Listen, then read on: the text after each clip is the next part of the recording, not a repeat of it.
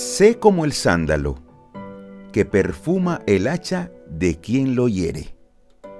Esto lo dijo el poeta y filósofo bengalí Rabindranath Tagore. Él fue premio Nobel en el año 1913. Sé que en algún podcast, no recuerdo cuál, hice referencia a esta frase. Pero debido a la nobleza de este, del mensaje que contiene, hoy quise abrir con ella. También tomando en cuenta que este es un llamado que nuestro Maestro, nuestro amado Jesús, nos hizo hace más de dos mil años. Y no solamente nos hizo ese llamado con, con un mensaje hablado o escrito, Él lo demostró con su propia vida y en su momento más crítico. El evangelista Lucas nos lo cuenta en el capítulo 23, del 33 al 34. Y cuando llegaron al lugar llamado de la calavera, le crucificaron allí y a los malhechores, uno a la derecha y otro a la izquierda. Y Jesús decía, Padre, perdónalos porque no saben lo que hacen. Y repartieron entre sí sus vestidos echando suertes. Ellos le escarnecían, lo torturaban, lo avergonzaban, le mataban, y nuestro dulce Jesús les perfumaba con sus palabras. Él pedía para ellos perdón. Padre, perdónalos porque no saben lo que hacen. ¿Qué mayor ejemplo puede haber? Cristo es siempre nuestro mayor ejemplo. Debemos imitar eh, ese amor, esa paz y bendecir a aquellos que nos han causado daño y que nos causan aún y alguien dirá, sí, pero eso no es nada fácil. Es verdad, eso no es nada fácil. Y en nuestra cruda humanidad, eso es imposible. Imposible. La única manera de hacerlo es alimentándonos de ese Cristo hermoso, comiendo y bebiendo su palabra, siendo lavados por su sangre hay que recordar que la palabra es Cristo. Cristo es la palabra. Cuando leemos la Biblia, leemos a Cristo. Cuando nos comemos, por decirlo de alguna manera, cuando nos comemos la Biblia, nos comemos a Cristo. Él es el pan de vida, el mejor alimento.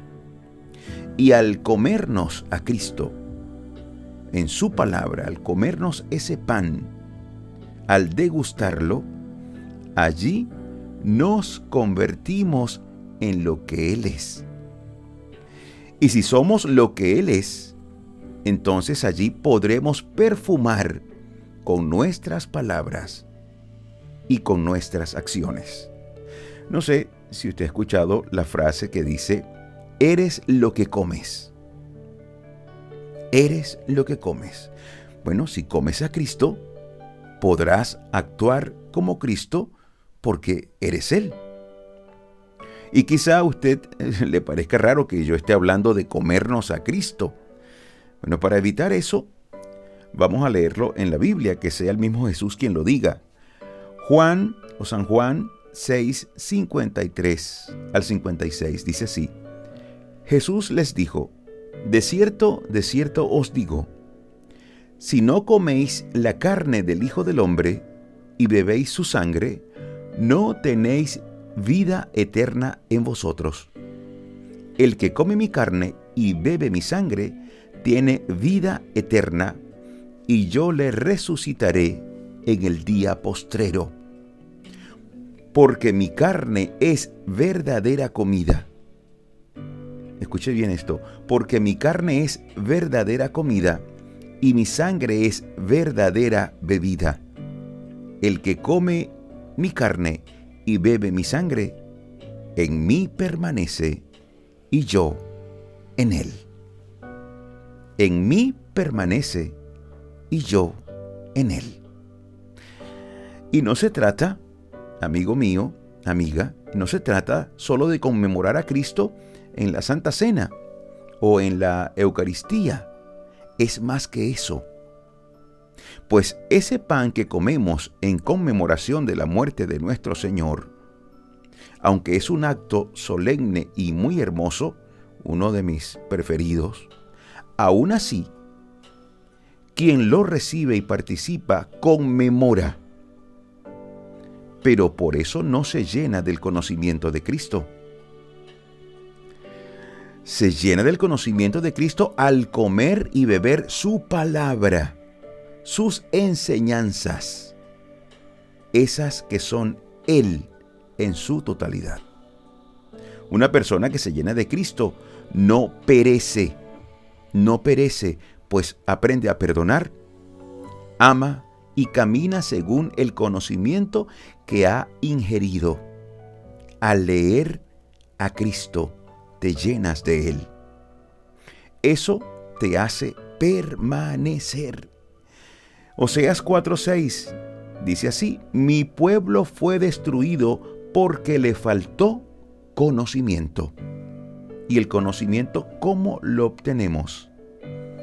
Leyendo a Cristo comiendo a Cristo, llenándonos de su saber y de su justicia.